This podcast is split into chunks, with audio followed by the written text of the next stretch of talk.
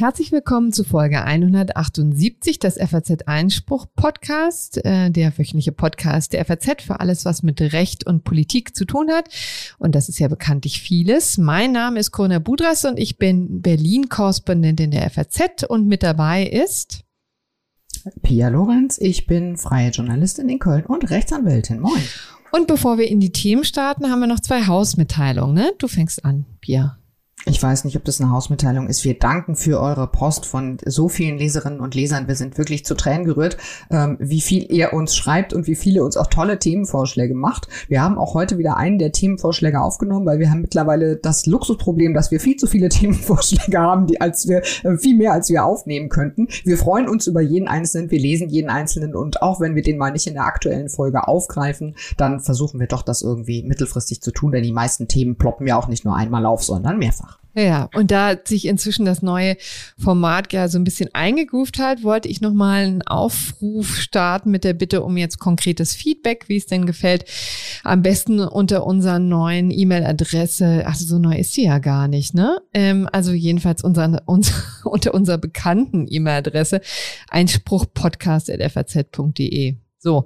Und mit dabei, wo wir schon mal im Plauderton sind, kann ich nochmal aufrufen und um Abos werben, schlicht und ergreifend, weil das auch diesen Podcast hier stützt. Diesmal haben wir übrigens im Angebot ein F Plus Abo. Also wer jetzt nicht notgedrungen viel mit FAZ Einspruch zu tun hat oder sich nur auf juristisches konzentrieren möchte, kann die ganze Welt von F Plus kennenlernen. Diesmal für einen Euro pro Woche. Und das glaube ich für die nächsten drei Monate. Also, ähm, das würde uns auch sehr helfen. Wer immer uns unterstützen möchte, kann die FAZ unterstützen. So, und jetzt kommen wir aber zu den Themen unseres Podcasts. Und wir fangen direkt an mit einem Themenvorschlag von Hörerseite. Genau, ähm, die Corona-Zahlen sinken. Das wollte ich übrigens mal äh, voranstellen als kleine gute Nachricht. Ja, aber auf der anderen Seite fürchten viele, dass es nicht so bleibt. Und für Ungeimpfte wird es deswegen jetzt ungemütlicher. Jetzt steht zur Debatte, ob sie künftig ähm, noch Entschädigungen für Lohnausfall bekommen sollen, wenn sie in Quarantäne geschickt werden von den Behörden. So, und einige Bundesländer haben ihnen das ja schon verwehrt. Heute besprechen die Mo Ministerpräsidenten der Bundesländer, ob äh, sie da eine gemeinsame Linie fahren wollen. Ich glaube, es sind die Gesundheitsminister von ah, Bund und Ländern, ja, ja, okay. die sich da Guter heute treffen. Mhm. Genau, und ich kann schon mal sagen, das Thema ist kompliziert. Ja, da kommen nämlich auch noch die Arbeitgeber ins Spiel und ihre Pflicht, ähm, die Löhne weiterzuzahlen. Da gehen ja viele Dinge durcheinander und deswegen ist es höchste Zeit, dass wir uns ähm, das hier mal genauer anschauen. Und könnte auch sein, dass wir das äh, kontrovers diskutieren, denn ich kann schon mal sagen, Pia, du bist on fire, wa? Ja, ich bin da echt on fire. Vor allem regt es mich total auf, dass halt die politische Kommunikation mal wieder mit der rechtlichen Realität oder der zumindest möglichen rechtlichen Realität wenig zu tun ja, hat. Ja, das ist ja auch nicht ganz untypisch für diese Corona-Krise. Mhm. So, die Bundestagswahl steht vor der Tür. Am Sonntag ist es soweit. Geht wählen, sagen wir natürlich, aber das ist jetzt nicht unser Hauptanliegen, sondern ähm, der Bundeswahlleiter hat sich im Vorfeld der Wahl die Meinungsforschungsinstitute vorgeknüpft geknöpft und ihnen den Umgang äh, und ihren Umgang mit Briefwählern gerügt. Und das hat ja zu einem veritablen Schlagabtausch mit Forsa vor dem Verwaltungsgericht Wiesbaden geführt. Und das ist eben. Der auch noch nicht vorbei ja, ist, oder? Genau, also das ist jetzt in der ersten Instanz entschieden. Ähm, das wollen wir uns mal genauer anschauen. Und dann haben wir das Gesetz zur Herstellung materieller genau. Gerechtigkeit. Ihr hört die Anführungszeichen um den Titel, den ich setze. Das ist nämlich jetzt irgendwie so ein bisschen untergehend im allgemeinen äh, Wahlkampfrauschen äh, äh, am vergangenen Freitag durch den Bundesrat gegangen. Und da wollten wir euch zumindest noch mal ein kurzes Status-Update geben, was drin steht, ähm, was kritisiert wird und ob das jetzt alles irgendwie den Untergang des Abendlandes bedeutet. Genau, und das vielleicht noch mal ähm, für Stammhörer und Stammhörerinnen. Ja, das war auch nochmal Thema in unserer Abschiedssendung mit Konstantin. Ne? Wer da übrigens nochmal reinhören möchte, Ende Juni. So. Ähm, dann habe ich in dieser Woche wieder meinen Feuilleton-Kollegen Patrick Barners in den Podcast geholt. Wir diskutieren über den Kulturkampf, der in den Vereinigten Staaten gerade in Sachen Abtreibungsrecht ähm, tobt diese jahrzehntealte Auseinandersetzung treibt inzwischen wirklich echt ziemlich skurrile äh, Blüten. So, und zum Schluss haben wir noch ein paar Ausblicke, Nachträge und ähm, ja, gleich mehrere gerechte Urteile der Woche.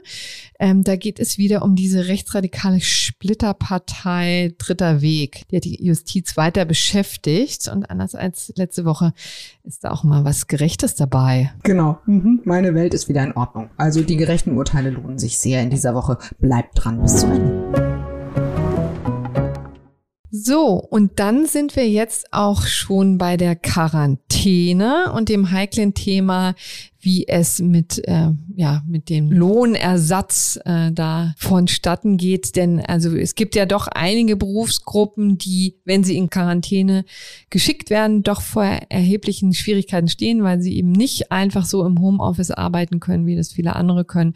So, und dann stellt sich tatsächlich die Frage, wer zahlt dafür? Und Pia, äh, führ uns doch mal in das Thema ein. So, genau. Es geht um die Frage, ob ungeimpfte in Zukunft weiterhin Geld bekommen, wenn sie in Quarantäne müssen. Um das einmal klarzustellen, es geht nicht um den Fall, dass ungeimpfte zum Beispiel Corona kriegen und dann krank werden. Darüber diskutiert kein Mensch. Wer krank ist, erhält auch wie bisher weiterhin seinen Lohn, auch wenn er Corona hat und auch wenn er ungeimpft ist. Da will keiner dran. Ähm, woran die Länder wollen und worüber eben heute von den Gesundheitsministern diskutiert wird, ist die Frage, gibt es auch eine Entgeltvorzahlung für ungeimpfte, wenn sie in Quarantäne müssen? Hintergedanke natürlich, wie du schon gesagt hast, Corinna, die Daumenschrauben werden angezogen. Man will natürlich die Impfbereitschaft erhöhen. Wir sind immer noch unter 65 Prozent. Das reicht noch lange nicht für eine, für eine Herdenimmunität oder irgendwas. Und deshalb ähm, sind einige Länder schon vorgeprescht. Ich glaube, in Baden-Württemberg ist es sogar seit dem 15.09. schon in Kraft und Bremen will ab dem 1. Oktober anziehen. Und jetzt geht's halt darum, dass man sich fragt, kann man das nicht irgendwie bundeseinheitlich regeln? Deshalb wollen sich die Gesundheitsminister heute zusammensetzen. Und um so mal in das Problem einzuführen, möchte ich mal Herrn Karl-Josef Laumann zitieren. Das ist der, unser Gesundheitsminister hier in NRW, der eben sagte, wer sich die Freiheit herausnimmt, sich nicht impfen zu lassen, obwohl medizinisch nichts dagegen spricht, steht für die Folgen seiner Entscheidung selbst ein. Nicht der Arbeitgeber, nicht die Solidargemeinschaft. Das sagte Herr Laumann. So, wenn das so wäre, muss man ja erstmal sagen, klingt auf den ersten Blick ganz gut, oder? Was meinst du, Corinna? Na, also man, ja, auf den, wirklich aber nur auf den ersten Blick, weil man muss ehrlicherweise sagen, so ist unser System nicht angelegt. Ne? Denn das, was du jetzt ja ähm, zitiert hast, sehr pauschal, ist ja im Grunde genommen, wer sich selbst gefährdet, wer nicht bereit ist, ähm, quasi Vorsorge zu tragen, der muss die Kosten selber tragen. Und das gilt ja auch, also so pauschal wie er es formuliert hat, würde das ja dann auch gelten für den Fall, dass man krank wird oder sogar ins Krankenhaus kommt. Und wie gesagt, da hast du ja sehr richtig am Anfang klargestellt, dass es darum nicht gehen kann, ne? Oder habe ich ihn da überinterpretiert? Äh, nee, nee. Also ich, ich glaube, das ist tatsächlich überinterpretiert, denn das, darauf wird auch tatsächlich politisch immer wieder hingewiesen. Es geht nicht darum, den Lohn im Krankheitsfall irgendwie zu streichen. So. Ne, es geht wirklich von Anfang an nur um diesen Quarantänefall. Und ich glaube, was, was du jetzt gerade so so lapidar gesagt hast, es geht um einen Fall der Selbstgefährdung. Das würde ich in dem Fall nicht sagen, denn diese öffentlich-rechtliche Streichung der öffentlich-rechtlichen Entschädigung von staatlicher Seite, da geht es ja evident darum, dass man sich eben nicht nur selbst gefährdet, weil man sich nicht impfen lässt, sondern dass man alle gefährdet. So. Ne? Und ich finde eigentlich auf den ersten Blick klingt das erstmal ganz gut. Ich meine, dann wird natürlich irgendwie eingewandt, na ja, ob das nicht am Ende total kontraproduktiv ist, weil ähm, die Leute sich vielleicht nicht mehr, äh, einfach sich dann nicht mehr melden oder schlicht nicht in Quarantäne gehen, weil sie eben irgendwie befürchten müssen, dass sie irgendwie keine, keine Entgeltvorzahlung bekommen. Das ist natürlich irgendwie auch schon ein Argument. Außerdem finde ich, wenn das so tatsächlich wäre, habe ich ja irgendwie per se schon mal ein Problem damit, dass ich dann meinen nicht geimpften Status offenlegen muss. Das heißt, die Diskussion, die wir hier vor zwei oder drei Wochen sehr detailliert geführt haben, was darf eigentlich mein Arbeitgeber wissen und so, die würde sich damit irgendwie äh, völlig überholen. Nur denn, ich meine, auf der einen Seite wurde dann beschlossen, dass nur in sehr bestimmten Bereichen sehr abgegrenzten Bereichen der Arbeitgeber ein Recht darauf hat zu erfahren, ob ich geimpft bin oder nicht. Und andererseits würde halt dann, wenn ich in Quarantäne muss und dann offenlegen muss, ob ich geimpft bin oder nicht, sich das halt vollkommen irgendwie ad absurdum geführt werden. Hm. Ja, sehr richtig. Also das ist jedenfalls ähm, ein großes Problem, was also ein großes Folgeproblem. Ne? Also je genauer man hinguckt, ne, desto mehr verzettelt man sich da wahrscheinlich. Aber um das vielleicht jetzt einfach nochmal deutlich zu machen, ähm, also wir reden jetzt hier äh, um die äh, über die Entschädigungsregelung, die sich aus dem Infektionsschutzgesetz konkret ergibt. Ne? Genau, die steht im Infektionsschutzgesetz und da geht es ausschließlich um die Entschädigungsregelung durch den Staat. Wie gesagt, bisher war das so, dass wenn jemand in Quarantäne musste, der Arbeitgeber erstmal weitergezahlt hat und sich das dann vom Staat zurückgeholt hat. So. Und jetzt, das steht im Infektionsschutzgesetz und im 56 Absatz 1 Satz 4, liebe Jurafreaks da draußen, steht aber auch, dass es äh, eben keine Entschädigung gibt, ähm, wenn jemand sich durch Inanspruchnahme einer Schutzimpfung äh, sozusagen hätte absichern können und ein Verbot in der Ausübung seiner bisherigen Tätigkeit oder eine Absonderung, also eine Quarantäne, hätte vermeiden können. So, das steht schon im Gesetz. Das kann also relativ einfach umgesetzt werden. Das ist übrigens lustigerweise gar keine Corona-Regel, sondern das wurde eingefügt mit dem Masernschutzgesetz. So. Ähm, das ist aber nur die staatliche Entschädigung. Und vielleicht, um das nochmal deutlich zu machen, warum wir jetzt diese Diskussion führen, obwohl die Norm ja schon die ganze Zeit in voller Schönheit da drin steht. Es geht natürlich darum, dass auch Impfstoff ausreichend vorhanden sein muss. Ne? Und man hat jetzt so ein bisschen Karenzzeit gegeben. Also ähm, schon seit Sommer kann man eigentlich sagen, jeder hatte ein Impfangebot, da hat man noch einen Monat oder zwei draufgelegt. Äh, ne? Also das Ganze ist ja auch ein bisschen langwierig. Man braucht natürlich zwei Impfungen plus die 14 Tage, die ähm, ja standardmäßig da draufkommen. Also erst dann hat man den vollen Schutz. Und jetzt sind wir sozusagen in der Phase, wo diese Regelung tatsächlich erstmals auch Wirkung entfalten könnte, weil jetzt kann man tatsächlich mit Fug und Recht behaupten, naja, eigentlich könnte sich jeder schützen und der oder die, die es nicht tun, riskieren nicht nur ihr ihre Gesundheit, sondern stecken womöglich auch noch munter andere an, die sich vielleicht nicht impfen können. Genau, und das ist eigentlich jetzt auch so ein bisschen der Dreh- und Angelpunkt, denn man kann es mal so zusammenfassen, die politische Argumentation ist, die, die das nicht tun, die sich nicht impfen lassen, die sind selber schuld. So, darum geht's ja eigentlich am Ende. Aber und ähm, das geht zumindest, ich sage das mal freundlich, in der politischen Kommunikation ein wenig unter. Ähm, es gibt ja auch noch die Pflicht des Arbeitgebers weiterzuzahlen. Und diese Pflicht steht im bürgerlichen Gesetzbuch. Ähm, wir erinnern uns ja mal kurz, äh, wir haben zwar irgendwie Corona-Pandemie, aber äh, ein Arbeitsverhältnis ist ja erstmal nicht irgendwie, besteht nicht irgendwie zwischen einem Bürger und dem Staat oder irgendwas. Und es ist auch eher ein Ausnahmefall, dass, ein, dass der Staat einspringt für irgendwelche arbeitsrechtlichen Entschädigungen, sondern das Arbeitsverhältnis richtet sich nach dem Arbeitsrecht und dem bürgerlichen Gesetzbuch. Ja, und da kann man sagen, 616 ist sozusagen in aller ähm, Formschönheit auch da wieder relativ unklar. Da wird nämlich im Wesentlichen geregelt, dass äh, jetzt für, für eine unbestimmte Zeit, ja, oder einen verhältnismäßig kurzen Zeitraum weitergezahlt werden äh, muss, wenn der Arbeitnehmer verhindert ist. Ne? Genau. Und zwar, und da geht's dann ein bisschen los, ohne Verschulden verhindert ist. Mhm, also genau. das sind jetzt halt zwei Tatbestandsmerkmale, die die Arbeitsrechtler da auch schon seit Monaten heiß diskutieren. Also das erste ist, also normalerweise sind es ja solche Fälle wie irgendwie, mein Kind kann nicht in die Kita oder so. Ne? Mhm. Ne? also es geht in der Regel um so Sachen, wo man sagt, oh Mist, jetzt falle ich irgendwie für drei Tage aus, aber eben nicht krankheitsbedingt, sondern aus anderen Gründen. So. Und da sagt der 616, obwohl du dann deine Arbeitsleistung nicht erbringen kannst und theoretisch auch keinen Lohnanspruch hättest, ähm, gilt also so, so eine Art Mini-Übergangsfrist und der Arbeitgeber muss trotzdem weiterzahlen. Aber eben erstens für eine verhältnismäßig nicht erhebliche Zeit. Da sind sich, glaube ich, die Arbeitsrechtler bisher nur einig, dass es auf jeden Fall nicht länger dauern darf als sechs Wochen. Das ist aber schon echt hochgegriffen. Ja. Und, ist echt ähm, lang, ne? Ja, also genau. Also ich glaube, irgendwie, wenn, wenn meine ehemaligen Mitarbeiterinnen gesagt hätten, die Kita ist jetzt sechs Wochen zu, hätte ich auch mal gesagt, ähm, okay, wir müssen reden. Ne, ähm, ich glaube, normalerweise redet man halt eigentlich von ein paar Tagen und das ist dann schon mal so das erste Problem, weil so eine Quarantäne kann ja auch gern mal 14 Tage lang dauern. Mhm. Ne, da könnte man halt schon das erste Mal irgendwie ähm, sozusagen sich, sich fragen, ob der 616 da irgendwie da greift. Das zweite ist aber, ähm, ohne sein Verschulden gehindert ist. So.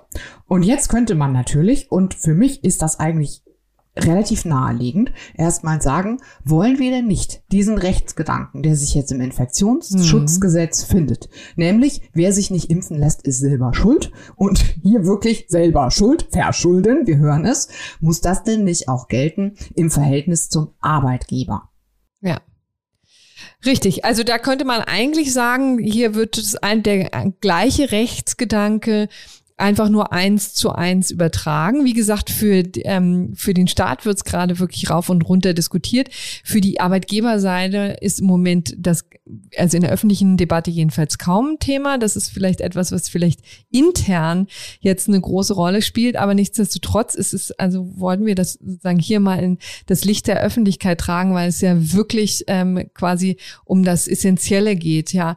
Und da könnte man eben einfach auch mit Fug und Recht sagen, das würde ich jetzt hier mal vertreten, es ist schon ein bisschen was anderes. Ne? Also hier ist es ja eben nicht die Solidargemeinschaft, sondern es ist das, die Beziehung Arbeitgeber, Arbeitnehmer und da gelten eben schlicht und ergreifend andere Regeln. Also man kann das natürlich so sehen, dass man sagt, auf staatlicher Seite wird natürlich die Solidargemeinschaft belastet. Und natürlich kann man auch sagen, dass der Staat massiv belastet wird, weil der ja äh, Entschädigungen von allen Unternehmen in Deutschland tragen müsste. Und, und ein einzelnes Unternehmen hat wahrscheinlich, wenn es blöd läuft, mal irgendwie fünf Leute in Quarantäne, die dann auch noch ungeimpft sind. Ja, aber ich finde, es ist eine, ein, es ist quasi ein Skandal, muss ich ehrlich mal sagen, wenn man auf der einen Seite sagt, ähm, wir möchten die Ungeimpften im Prinzip an die Kandare nehmen und am Ende es über eine so enge Auslegung von 616 dabei äh, bleibt, dass die Unternehmen weiterzahlen. Also das kann, tut mir leid, nicht das richtige Ergebnis sein.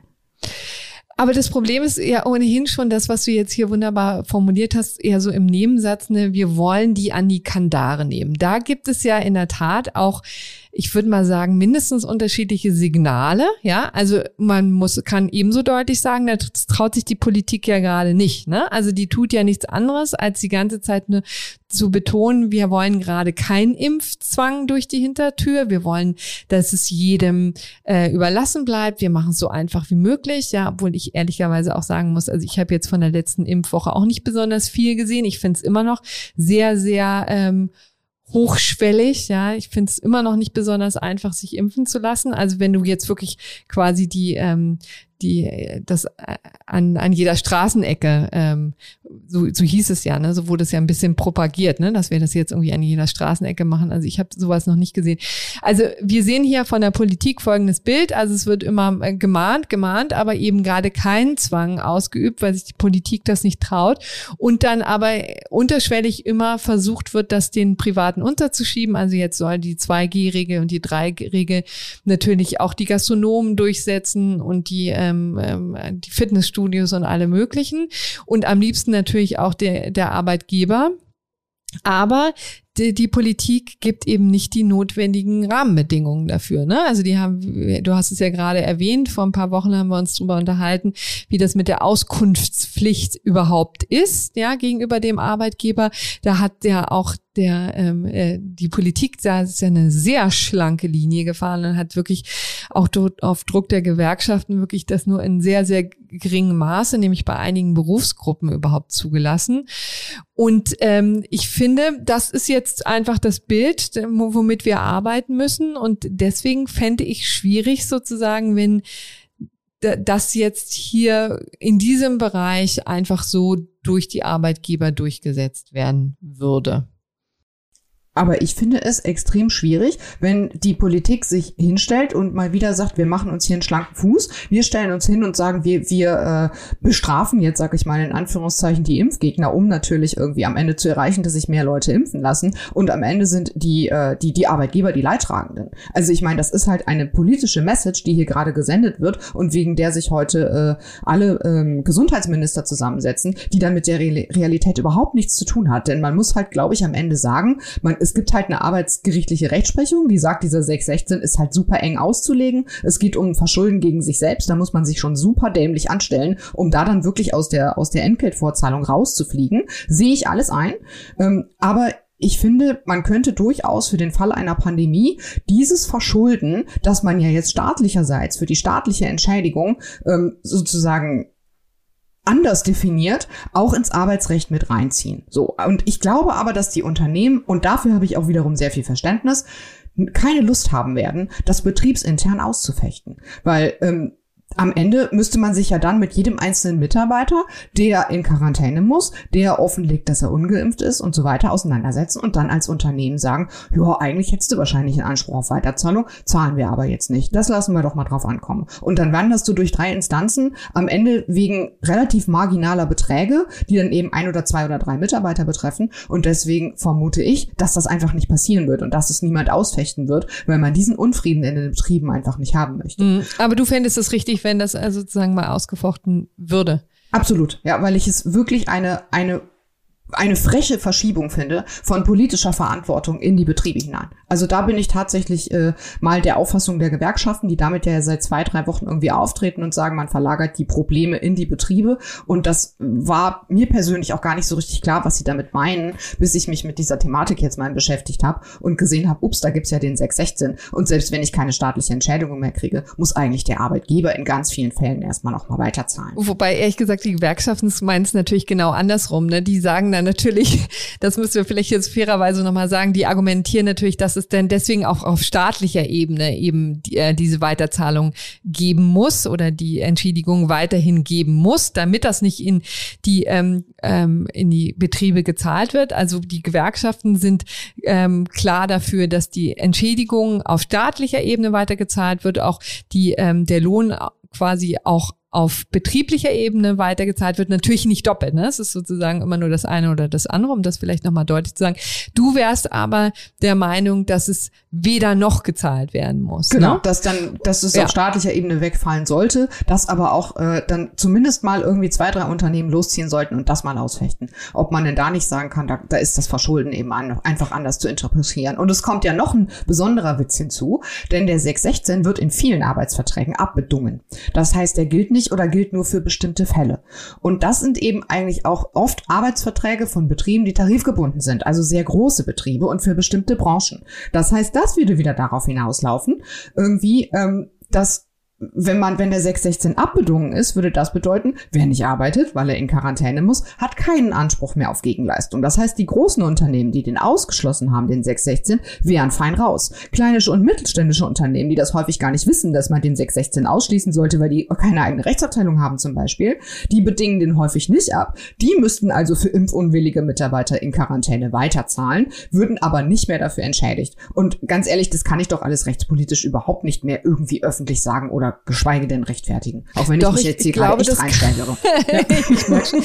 ich glaube, das kann man gut rechtfertigen. Also um das nochmal deutlich zu sagen, in so einem Fall, wo 16 äh, BGB abbedungen ist, sozusagen im Vorfeld, ne? Also es hat auch genau, das hat wieder nichts hm. mit, ähm, mit Corona zu tun, sondern Arbeitgeber, die clever sind, ähm, ja, und quasi dann aber ehrlich gesagt auch ein bisschen ihre Mitarbeiter hängen lassen in solchen Situationen, wo die Kitas zu sind, die ähm, sind dann eben einfach fallen raus, dann kriegt der konkrete Arbeitgeber, der ungeimpfte Arbeitgeber in Quarantäne kriegt dann nichts, ne? weder vom Staat noch vom Arbeitgeber. So und ich glaube eben einfach, dass man leider jetzt hier weiterleben muss mit der Tatsache, dass es vielleicht diese Unwucht gibt, dass der Staat das tatsächlich für sich so entscheiden kann, weil es ja auch eine gesetzliche Grundlage gibt. Ja, dieses äh, die Tatsache, dass man äh, äh, eine Schutzimpfung nicht wahrgenommen hat, ist ja explizit normiert, ist ja als Möglichkeit vorgesehen, äh, um ähm, die Entschädigung da auszuschließen. Also das muss man ehrlicherweise sagen, ist der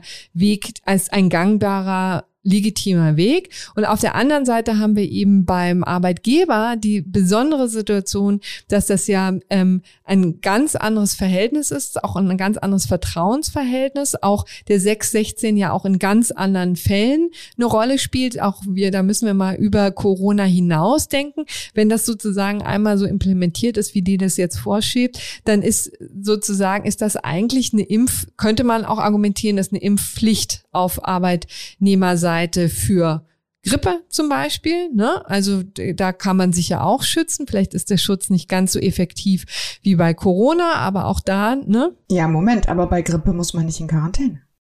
Ja, das stimmt. Das ist der da Unterschied. Ja, das ist ein Riesenunterschied. Grippe mhm. ist keine genau. Pandemie genau. und da gibt es genau dieses Problem, über das wir gerade sprechen, nämlich die Quarantäne und eben nicht die mhm. eigene Krankheit, die existiert einfach. Das existiert einfach nicht. Ja. Es gibt diesen vergleichbaren Fall nicht, weil es bisher noch keine Pandemie gab, seit der 616 in Kraft ist. Behaupte ich jetzt einfach mal. Ja, wobei man eben sagen muss, also die, ja, die Alternative wäre oder das, worauf ja immer rekurriert würde, äh, wird, ist ja der sechs, äh, ist ja die, die Masernimpfung, ne? Sozusagen mhm. dafür wurde ja der Korrekt, 6, 16 ja. irgendwie auch geschaffen. Also lange Rede, kurzer Sinn. Also die Rechtsprechung des Bundesarbeitsgerichtes hast du ja auch schon erwähnt, ist ähm, sehr restriktiv. Also mhm. an, an das Verschulden sind sehr, sehr hohe Maßstäbe anzusetzen und wie ich finde, ja auch richtig. Wir müssen es ja auch gar nicht klären. Wir wollten hier sozusagen auch nur mit ganz Uns fragt ja wieder keiner. Ja, das ist ja auch immer die mhm. Dramatik. Aber jetzt habe ich, glaube ich, äh, habe äh, hab ich das Gefühl, wir haben sozusagen die Argumente hinreichend dargelegt, haben, haben noch zwei äh, Leseempfehlungen vielleicht. Also ähm, bei der Vorbereitung hat uns auch Katja Heferer sehr ähm, unterstützt von der Kanzlei Baker McKinsey. Die hat auch ähm, hier einen ähm, Gastbeitrag geschrieben, der auf Recht und Steuern erschienen ist, also in der FAZ und eben auch äh, über ähm, FAZ Plus und FAZ Einspruch ähm, zu lesen ist. Also das wäre diese Leseempfehlung und dann äh, nochmal ein besonderer Dank an äh, Matthias Schmidt, der eben wissenschaftlicher Mitarbeiter der Uni Köln ist, der uns auch schon vor äh, ein, zwei Wochen auf Twitter darauf ähm, hingewiesen hat, wie brisant dieses Thema ist und wie, äh, wie ja, schwierig und, ähm, und ähm, komplex dieses Thema sozusagen ist. Der hat übrigens auch einen sehr, sehr schönen äh, Thread zu diesem Thema äh, mal aufgeschrieben und da die äh, Sachlage erklärt. Und ich bin ja immer wieder hingerissen, was man auf Twitter dann doch mit äh, solchen Threads dann auch alles äh, juristisch erklären kann. Also das ist auch nochmal eine große Leseempfehlung von meiner Seite. Und dann wären wir jetzt aber mit diesem Thema durch, ne? Genau, und hören, ich höre auf, mich so aufzuregen und du ja. erzählst uns lieber, was denn mit dem Bundeswahlleiter ist und warum der sich so mit der Forsa angelegt hat. Ja, das ist äh, genau, der Blutdruck kann jetzt wieder runter. Ähm, und wir kümmern uns um die Wahl, aber ehrlich gesagt, die ist ja auch äh, wieder ähm, äh, etwas, was äh, den Blutdruck steigen lässt. Also wie man es dreht und wendet, ist irgendwie alles immer schwierig. Im Moment jedenfalls, also da geht es um diese heikle Frage, wie Meinungsforschungsinstitute, von denen es ja inzwischen viel zu viele gibt, wenn du mich fragst, diese mhm. ganzen Umfragen treiben ja einen ja auch in den Wahnsinn, ja. Äh, was sich jetzt nicht gegen die Einzelnen richtet, aber in der Masse ist das so ein bisschen schwierig, finde ich. So, und der ähm, Bundeswahlleiter hat ähm, dann ein ganz scharfes Auge drauf und hat den Meinungsforschungsinstituten hat die gerügt für folgende äh, Vorgehensweise, was sie nämlich gemacht haben. Also jedenfalls hier konkret Forsa. Ich weiß nicht, ob das alle gemacht haben, aber der Streit war jedenfalls mit dem Meinungsforschungsinstitut ähm, Forsa. Die haben ähm, nicht nur Umfragen gemacht, so nach dem Motto, wie, ne, was würden sie wählen, wer jetzt Sonntag äh, Wahl wäre, sondern die haben auch gefragt, haben sie eigentlich auch schon gewählt? Denn Briefwahl kann man ja in der Tat bis zu sechs Wochen davor. Ne? Ähm, machen? Und wenn ja, was haben sie denn gewählt? Und das haben die also explizit erfragt. In der, das muss man deutlich sagen, in der Veröffentlichung selber waren die Sachen natürlich nicht unterschieden, ja. Also das haben die alles in einen großen Topf geworfen und dann nur eine Zahl ähm, dann ausgeworfen für die jeweiligen Parteien. Aber dem Bundeswahlleiter hat schon gestunken, dass sie überhaupt so explizit fragen und dann auch das Ergebnis erfragen und hat eben gesagt, dass das verstoßen würde gegen Paragraph 32 des Bundeswahlgesetzes. Mhm. Ähm, äh, um genau zu sein, Paragraph 32 Absatz 2. So, und die Vorschrift bestimmt, dass die Veröffentlichung von Ergebnissen von Wahlbefragungen nach der Stimmabgabe vor Ablauf der Wahlzeit unzulässig ist. Das heißt, eigentlich ist, ja, darf man ja wählen bis 18 Uhr am Sonntag und erst dann können die Ergebnisse überhaupt veröffentlicht werden. So. Und, und jetzt ähm, war die große Frage, was ist mit den Briefwählerstimmen? Darf man über die schon im Vorfeld, also darf man die im Vorfeld einfließen lassen in die veröffentlichten Umfragen? Ne? Genau. Und wie würdest du denn entscheiden, Pierre? Also ähm, mein aber wirklich ehrlicherweise Bauchgefühl äh, wäre ein klares Nein, dass die nicht mit einfließen sollten. Also ich meine, am Ende geht's ja darum, dass die, die Wählerinnen und Wähler unbeeinflusst sein sollen und in, eben nicht in Kenntnis der Wahlentscheidung anderer Wählerinnen und Wähler entscheiden sollen. Und ganz ehrlich, für mich ist es relativ simpel, wenn man sich diesen Zweck der Vorschrift überlegt, dann kann man eigentlich äh, Briefwahlentscheidungen, das sind nun mal schon getroffene Wahlentscheidungen, anders als was würden sie wählen, wenn, ähm, eigentlich nicht mit einfließen lassen. Mhm. Also du würdest auch sagen, das sind eigentlich im Grunde genommen zwei Gruppen von Entscheidungen, nämlich die eine noch unausgereift, so möchte ich es mal formulieren, die andere genau. ist jetzt quasi schon getroffen und Haken genau. dran und so. So, und ja. das Interessante ist eben einfach, ähm, Forsa argumentiert da noch, ähm, noch deutlicher. Ähm, die sagen einfach, naja, also ganz ehrlich, sie fordern von uns eigentlich, dass wir unsere Umfragen schlechter machen. Denn das Interessante ist ja, dass wir hier schon einen ziemlich großen Stamm haben von Leuten, also von Validen valider Information. Ja, und sie verlangen jetzt im Grunde genommen, dass wir diese valide Information rauslassen und dann einfach nur noch in, im Nebel stochern, so ungefähr. Ja, also es ist jetzt natürlich alles sehr überspitzt formuliert. Ähm, und das finden die nicht, ähm, halten die nicht für zulässig und ähm, sind deswegen natürlich ähm, vorgegangen gegen, also das war eine Anordnung des, ähm, des Bundeswahlleiters. Die haben ähm, gesagt, also nutzt diese Informationen bitte nicht ähm, und hat eben angedroht äh, ein Bußgeld, das glaube ich bis zu 50.000 Euro ähm, für den ähm, beim Verstoß annehmen kann. So sieht es eben das Wahlgesetz vor, ja. Bei illegitimer Wahl- bzw. Wählerbeeinflussung. So, und jetzt ging es im Grunde genommen darum, dass das Landgericht, nee, das Verwaltungsgericht Wiesbaden echt Schwierigkeiten hatte. Ähm, also die hatten ja nichts anderes als irgendwie diesen, ähm, die Formulierung des, ähm, des des Gesetzgebers, ja, der hatte sich übrigens, ähm, als er die Norm eingeführt hat, ähm, schon sehr genaue Gedanken gemacht. Es war am Anfang viel enger formuliert. Es ging wirklich mhm. eigentlich nur um den Wahlsonntag als solchen, dass man jetzt nicht anfängt, um 13, 14 Uhr schon irgendwelche Wahlergebnisse herauszuposaunen, ja, weil das ist ja nun wirklich klar. Da würde sich ja dann die, die danach kommen und kurz vor Toreschluss noch ihr Kreuzchen machen, selbstverständlich beeinflusst werden. Ne? Und das wollte man natürlich gerade nicht.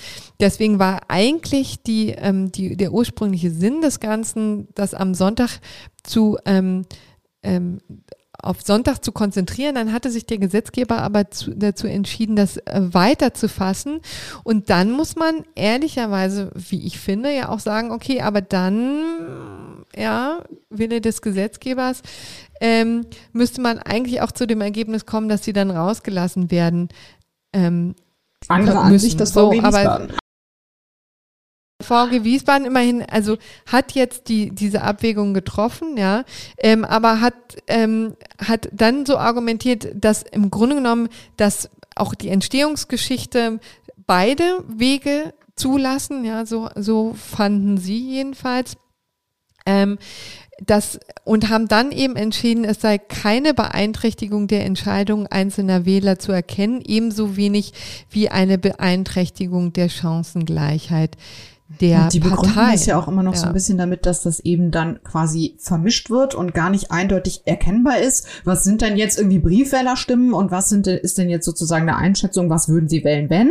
Ähm, ich finde das ehrlich gesagt überhaupt nicht. Also das wäre für mich jetzt eher sogar noch ein Kontraargument als ein Pro-Argument. Ja, also ich finde das überhaupt nicht überzeugend, dieses ganze aggregierte Stimmen und so. Also natürlich ist das nachvollziehbar aus Sicht von Forsa und aus wirtschaftlichen Gründen, die können ihren Job natürlich dann quasi nur schlechter machen. Genau das, was du gesagt gesagt hast. Und deshalb hat ja auch das VG Wiesbaden gesagt, naja, wir würden die halt so massiv äh, beschränken, dass wir dafür irgendwie keine Grundlage sehen. Mich überzeugt es nicht, muss ich sagen. Die haben eben einfach, um das nochmal deutlich zu sagen, was das hier, was hier eigentlich ähm, gegeneinander abgewogen mhm. ist, äh, wird, ist natürlich einerseits die Handlungsfreiheit des Meinungsforschungsinstituts und dann auch das Recht der freien Berichterstattung von Medien nach Artikel 5 des Grundgesetzes, ja, ähm, die sich äh, für ein Stimmungsbild auf die Daten der Institute äh, verlassen. Ne? Das war sozusagen auf der einen Seite der Waagschale und auf der anderen Seite eben die freie Bildung des Wählerwillens nach Artikel 38 des Grundgesetzes. So. Und ähm, ja, und da musste man eben ähm, argumentieren und da sagte das Verwaltungsgericht, die sehen eigentlich nicht, dass jetzt hier der Wählerwille groß beeinflusst wird.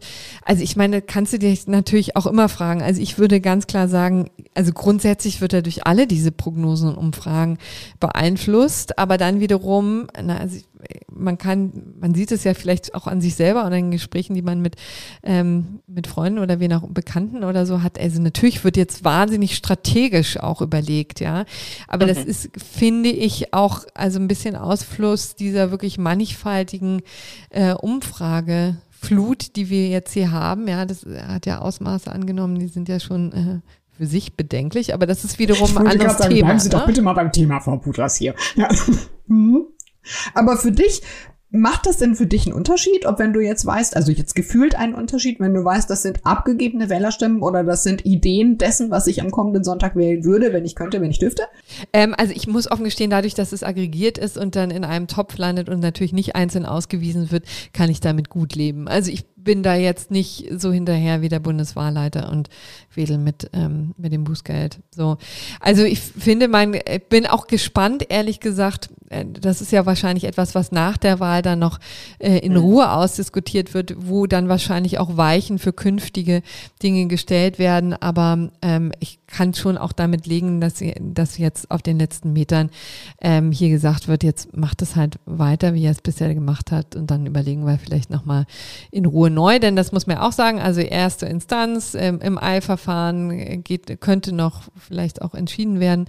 Ähm, also im Eilverfahren noch von einer höheren Instanz, aber wie gesagt, im Hauptsacheverfahren könnte man sich auch vorstellen, dass das dann noch ausgeruhter nach der Wahl diskutiert wird. Aber ich würde sagen, das wie Lassen ist denn jetzt, jetzt erstmal bei diesem Thema. Gab es jetzt nicht diesen Hängebeschluss oder bin ich da gerade falsch? Äh, also ist der Ist-Zustand jetzt, dass die Forsa veröffentlichen darf oder nicht? Da veröffentlichen.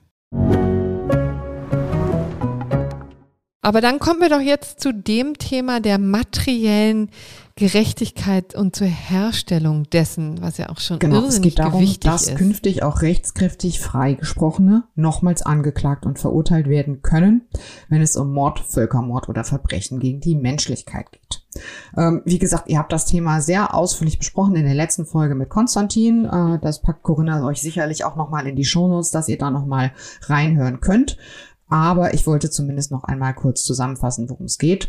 Ähm, also es gab zuletzt einen Versuch mehrerer Länder, das Gesetz noch zu stoppen äh, oder zumindest in den Vermittlungsausschuss zu bringen. Damit sind die gescheitert. Das Ding ist durch den Bundesrat und wird in Kraft treten. Der ähm, Katalog des Paragraphen 362 Strafprozessordnung wird jetzt ergänzt um eine neue Nummer 5. Und da steht drin, dass so eine Wiederaufnahme möglich sein soll, wenn Beweismittel beigebracht werden, die allein oder in Verbindung mit früher erhobenen Beweisen dringende Gründe dafür bilden, dass der freigesprochene Angeklagte als Täter wegen Mordes, Völkermordes oder Verbrechen gegen die Menschlichkeit verurteilt wird. Also, es ist nicht der Untergang des Abendlandes, es ist jetzt kein, kein Ende der Rechtskraft von Strafurteilen in Deutschland, denn es betrifft erstmal nur Straftatbestände, die mit lebenslanger Freiheitsstrafe belegt sind und die nicht der Verjährung unterliegen. Das sind also so die schlimmsten Straftaten, die man begehen kann. Und das ist auch das Argument für dieses Gesetz, das die Große Koalition gegen den Willen von so ziemlich allen durchgepeitscht hat. Man kann es wirklich kaum anders sagen, nämlich dass bei solchen Taten ein zu Unrecht erfolgter Freispruch schlechthin unerträglich sei.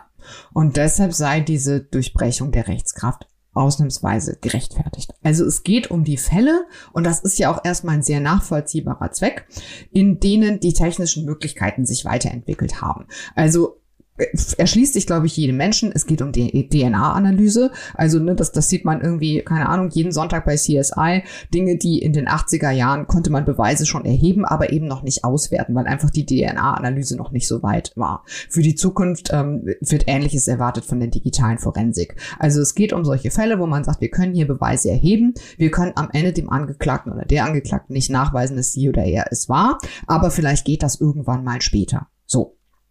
Es geht also um Fälle, in denen schon zum Zeitpunkt des Strafverfahrens Beweismittel gesichert wurden, noch nicht ausgewertet werden konnten, weil die Wissenschaft noch nicht so weit ist.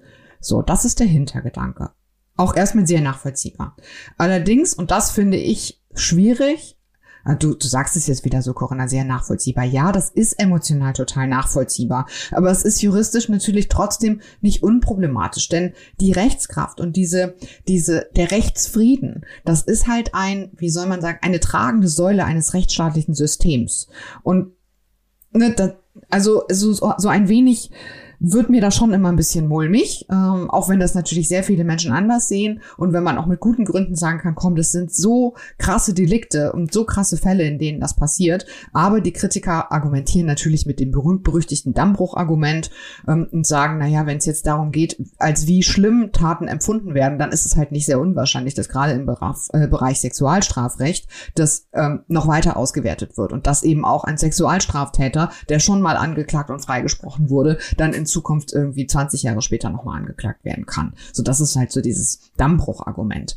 Aber womit ich wirklich ein Thema habe, ist ähm, eigentlich eher die Tatsache, so dass der Hintergrund, dass man sagt, okay, wir haben jetzt irgendwie Beweise, die konnten wir damals noch nicht auswerten, jetzt geht das, das findet sich im Gesetz nicht.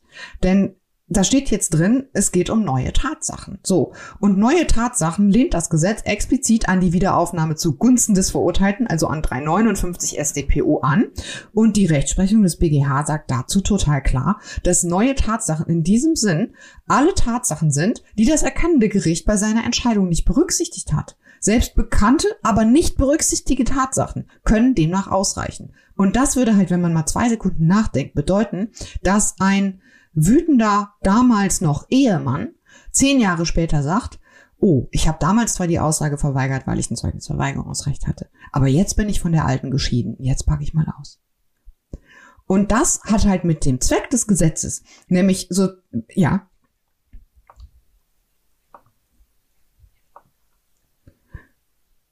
Naja, äh, also wenn, wenn ich jetzt eine, eine Frau habe, der ein Mord zur Last gelegt worden ist im Jahr 1998, ne, und äh, man konnte es ihr aber nicht nachweisen und der Ehemann, der das möglicherweise einzige Beweismittel war, hat sich auf Zeugnisverweigerungsrecht berufen. So, und zehn Jahre später trennen die sich. Und jetzt sagt er, ich möchte mich nicht mehr auf mein Zeugnisverweigerungsrecht berufen. Jetzt packe ich aus. Und dann wird diese Frau, die rechtskräftig freigesprochen ist, weil ihr Ex-Mann jetzt sauer auf sie ist, weil das eine neue Tatsache ist, obwohl es die gegeben hat damals kann das Gericht das jetzt wieder aufgreifen, kann eine Staatsanwaltschaft neu anklagen. Und das finde ich schon wirklich krass und das hat halt mit diesem Zweck des Gesetzes eigentlich zu ermöglichen, dass man halt in relativ evidenten Fällen, wo man an, an den Täter eben nicht rankam, weil man einfach die Beweismittel aus technischen Gründen nicht auswerten konnte, überhaupt nichts zu tun. Ich glaube, ich könnte ganz gut mit dieser Gesetzesänderung leben, wenn man es darauf beschränken würde. Also wenn man zum Beispiel sagen würde, wenn damals schon Beweismittel eingesammelt wurden, die aber aus technischen Gründen noch nicht ausgewertet werden konnten und das geht 15 Jahre später und dann ist klar, da ist jetzt deren DNA dran, dann, dann ist es, glaube ich, in Ordnung, wenn man das aufgreift. Aber mit dieser weiten Formulierung von neuen Tatsachen finde ich das echt schwierig. Selbst wenn es nur diese krassen Straftatbestände sind. Genau, so ist es. Das Gesetz wird in Kraft treten und zwar relativ schnell. Und ähm, ja, ich glaube, die Kritik ist klar, das haben wir gerade schon so ein bisschen angesprochen. Also selbst die Bundesjustizministerin Frau Lamprecht hatte sich gegenüber der eigenen Fraktion geweigert, da Zuarbeit zu leisten.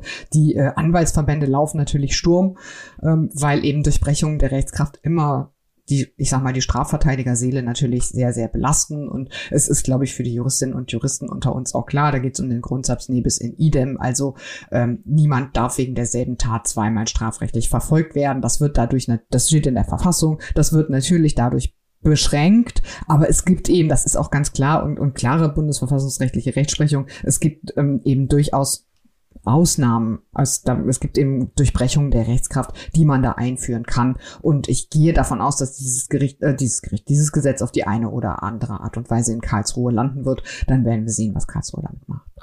Prima, also das war jetzt erstmal das zu unserem Komplex, was war. Nun darf ich hier in unserem Berliner Studio wieder meinen Kollegen Patrick Barlas begrüßen. Schön, dass Sie uns wieder beehren, Herr Barlas. Hallo, Frau Budras. In den Vereinigten Staaten tobt gerade ein veritabler Kulturkampf. Texas ist mit einem neuen Abtreibungsverbot nach vorne geprescht, das auf sehr radikale Weise versucht, Frauen von einer Abtreibung abzuhalten. Die neuen Regeln firmieren unter dem Heartbeat-Gesetz. Es verbietet Abtreibung schon ab dem ersten Herzschlag. Ne?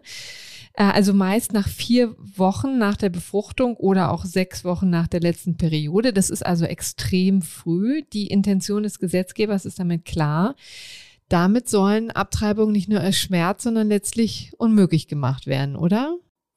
Ja, sie sollen unmöglich gemacht werden. Und das Besondere ist eben noch, dass sie unmöglich gemacht werden sollen, obwohl eigentlich der oberste Gerichtshof der USA der Supreme Court in einem Grundsatzurteil von 1973 klargestellt hat, dass äh, Abtreibungen legal sind, ähm, im Grunde bis zur Lebensfähigkeit des Kindes außerhalb des Mutterleibes. Das heißt, dieses Gesetz in Texas ist nicht nur sehr radikal, was seinen Inhalt angeht, sondern es ist auch radikal, insofern es eine Herausforderung ist, eine Provokation ähm, eine Aufforderung, wenn es dann irgendwann mal beim obersten Gerichtshof landet, ähm, dass der oberste Gerichtshof dann seine Rechtsprechung ändern soll. Mhm. Und das Interessante ist, da ist es jetzt ja schon vor kurzem gelandet, denn das Ganze ähm, hat einen sehr, sehr schnellen Verlauf genommen. Also wir sind jetzt fast schon zwei, drei Wochen ähm, in dieser Diskussion drin. Das vielleicht für alle Hörer und Hörerinnen, die noch nicht so tief drin ähm, sind, die das noch nicht gehört haben, aber in den Vereinigten Staaten ist das wirklich eine sehr ähm, große Debatte. Und ähm, es gibt ja in der Tat zwei Aspekte, die da besonders hervorsprechen, äh, hervorstechen. Das ist einmal der wirklich sehr kurze Zeitraum von sechs Wochen. Also die Organisation Planned Parenthood ähm, hat ausgerechnet, dass das bis zu 90 Prozent der derzeit getätigten Abtreibungen unmöglich machen würde. Der zweite Aspekt ist, dass Recht gibt ausdrücklich nur Privatleuten die Möglichkeit, gegen Abtreibung vorgegeben, vorzugehen, also nicht den Behörden, wie es ja sonst üblich ist. Und das ist so weitreichend, dass es eben sich nicht nur gegen die Kliniken richtet, äh, sondern gegen alle Personen, die dabei helfen. Ne? Also das könnte auch der Taxifahrer zum Beispiel sein, der die Frau äh, zum Termin fährt oder auch alle, alle möglichen anderen Konstellationen. Ähm, das ist auch exakt die ähm, Konstellation, die dann den Supreme Court jetzt daran gehindert hat, da tätig zu werden. Ne? Ja, der, das ist jedenfalls die Auffassung von fünf Richtern, die sich dann durchgesetzt haben. Der Supreme Court hat ja neun Richter und fünf waren eben hier der Meinung, wir sollten noch nicht eingreifen. Es gab also, im Grunde war das ein Eilverfahren und ähm, in diesem Eilverfahren haben eben ähm, Organisationen, die die, die äh, Abtreibungen organisieren, bereitstellen, in Texas haben versucht, die Gerichtsbarkeit zu bewegen, dieses Gesetz eben weh, weil es offensichtlich ja den Präzedenzfällen vom Supreme Court widerspricht, dieses Gesetz vorläufig außer Kraft zu setzen, damit dann eben eine Prüfung im, im Rahmen eines Prozesses stattfinden kann. Und wie das so ist, auch diese Art von Antrag geht dann den Instanzenzug nach oben und der Supreme Court hat dann mit fünf zu vier Stimmen entschieden, ohne jetzt in der Sache bereits Stellung zu nehmen, zu sagen, das ist hier so ungewöhnlich, ähm, dass wir eigentlich keine richtige Möglichkeit sehen, einzugreifen. Und um das zu verstehen, muss man, glaube ich, aber noch erklären, warum ist das Gesetz so konstruiert, wie Sie es gerade beschrieben haben, diese Merkwürdigkeit, dass, dass ähm, ausdrücklich Privatleute ermächtigt werden, eben diese Anwendung des Gesetzes durchzusetzen. Das heißt, eine Privatperson ist aufgefordert, es ist auch eine Belohnung ausgesetzt. Ähm, 10.000 Dollar ähm, bekommt man, wenn man eben da, wenn man die entsprechende Anzeige erstattet und sagt, hier ist, hier ist also eine nach texanischem neuem Recht illegale Abtreibung durchgeführt worden. Warum soll, überlässt das der texanische Staat nicht einfach seinen eigenen Beamten? Ganz einfach, ähm, dann werden die sofort verklagt worden, weil ihr Handeln eben dem geltenden amerikanischen Bundesrecht widerspricht. Ja, und klar widerspricht, wie Sie es ja schon gleich zu Anfang gesagt haben. Ne? Roe versus Wade steht hier im Raum und das wissen auch die Texaner und deswegen machen sie diese Konstellation. Ja, und ähm, es, es kommt eben da so eine Besonderheit äh, hinzu, eben so ein bisschen technischer Art, die halt, die halt erklärt, warum das, äh, warum das, warum das möglich ist, warum der Versuch jedenfalls ähm, gemacht werden konnte. Die überstimmten vier Richter haben das zum Teil sehr deutlich auch als einen Trick gekennzeichnet und sagen, ja, so, so geht es nicht. Das, der Staat kann nicht einfach hergehen und weil er selber im Grunde befürchtet, dass es verfassungswidrig ist, was er anordnet, dann Privatleute stattdessen beauftragen, die dann etwas äh, schwieriger vielleicht vor Gericht äh, zu bekommen sind als, als, als die Beamten. Aber in solchen ähm, Rechtsstreitigkeiten in den USA, also wenn der Bürger gegen den Staat vorgeht, ist das Normale eben, dass eine Person verklagt wird. Also um zu sagen, hier der texanische Staat verletzt meine Bürgerrechte, da äh, verklage ich eben eigentlich nicht den Staat Texas, sondern eben den Staatsanwalt oder den Chef der Gesundheitsbehörde oder so, der eben für einen entsprechenden Rechtsakt in einem formalen Sinne verantwortlich ist. Und der Trick eben dieses texanischen Gesetzes ist jetzt der, dass der Staat so tut. Unsere Beamten haben damit gar nichts zu tun. Die sind förmlich alle rausgelassen und deswegen können die auch nicht, können die nicht verklagt werden. Der Supreme Court hat jetzt gesagt, das ist eine neuartige Konstruktion. Das wirft ganz viele äh, prozessrechtliche Fragen auf.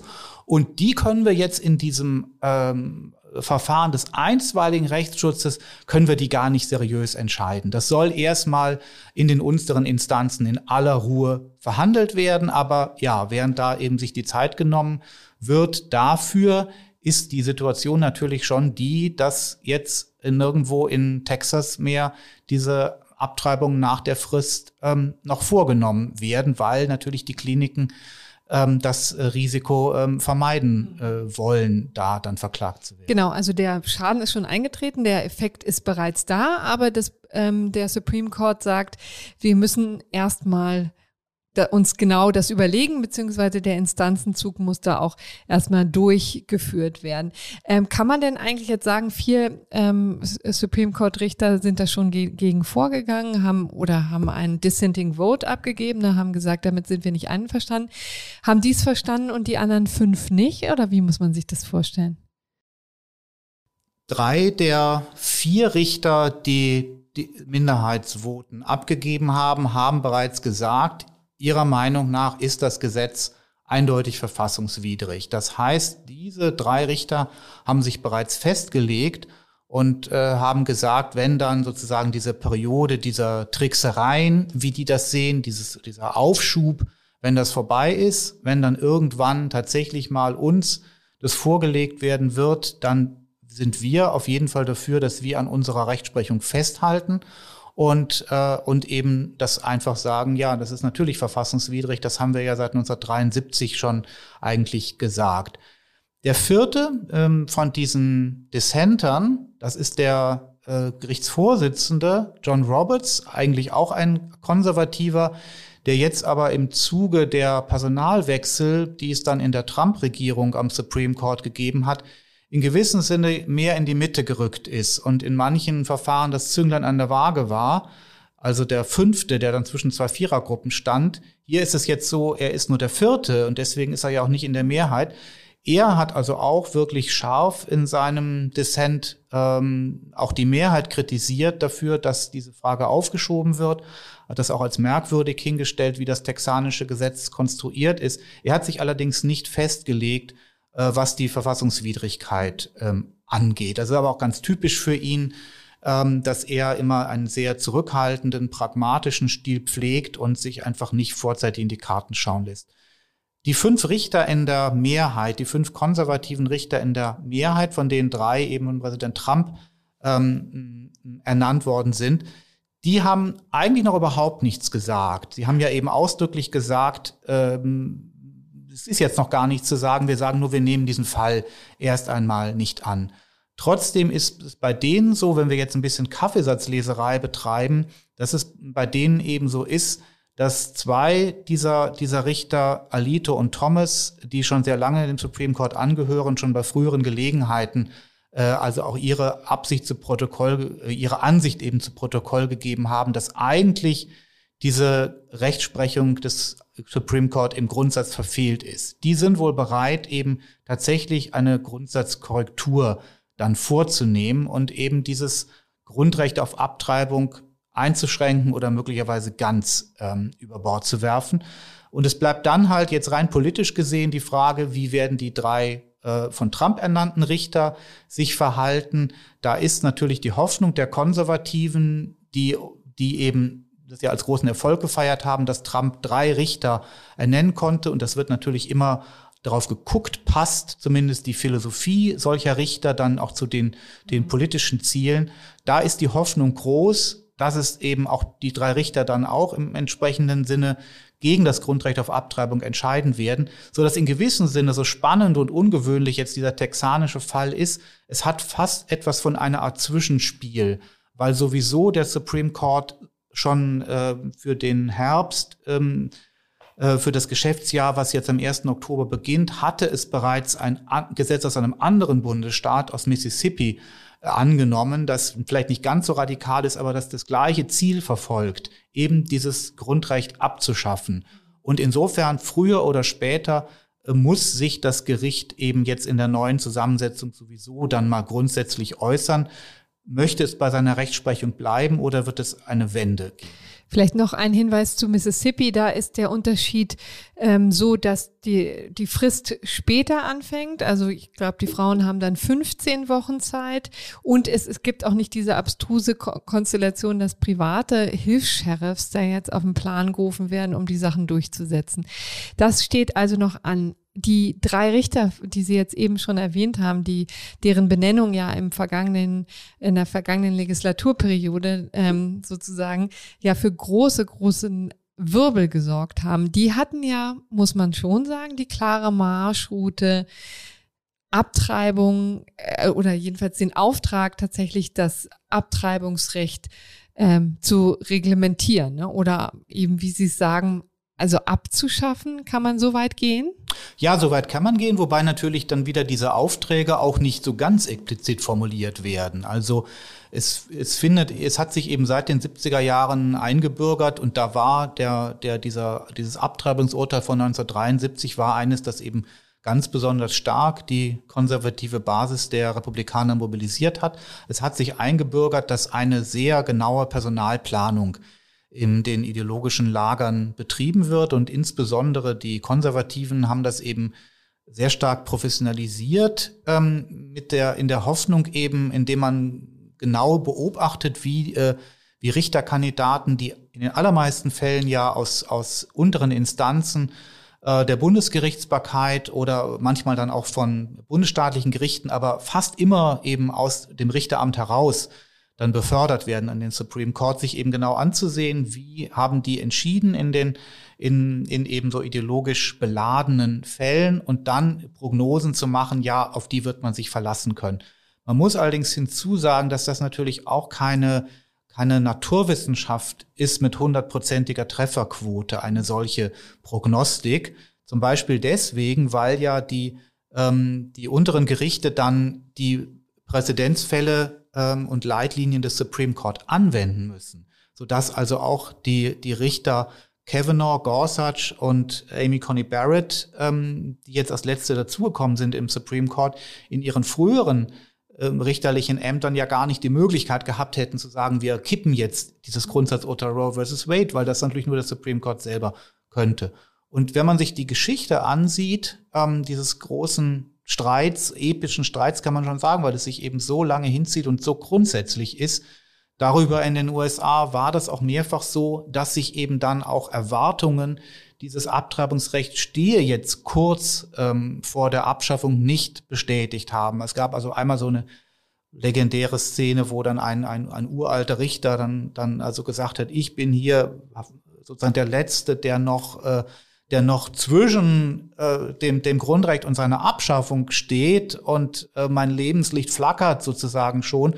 Und trotzdem ist es aber dann ähm, be bewahrt worden, weil unter anderem es eben auch diesen Gedanken gibt, inzwischen gibt es das schon so lange, dass eben eine Rechtssicherheit äh, äh, da eingetreten ist und wie immer man jetzt die philosophische Frage vielleicht bewerten mag, soll es ein solches Recht geben oder nicht, ähm, dass eben dieses Recht mittlerweile zur Rechtskultur in den USA gehört.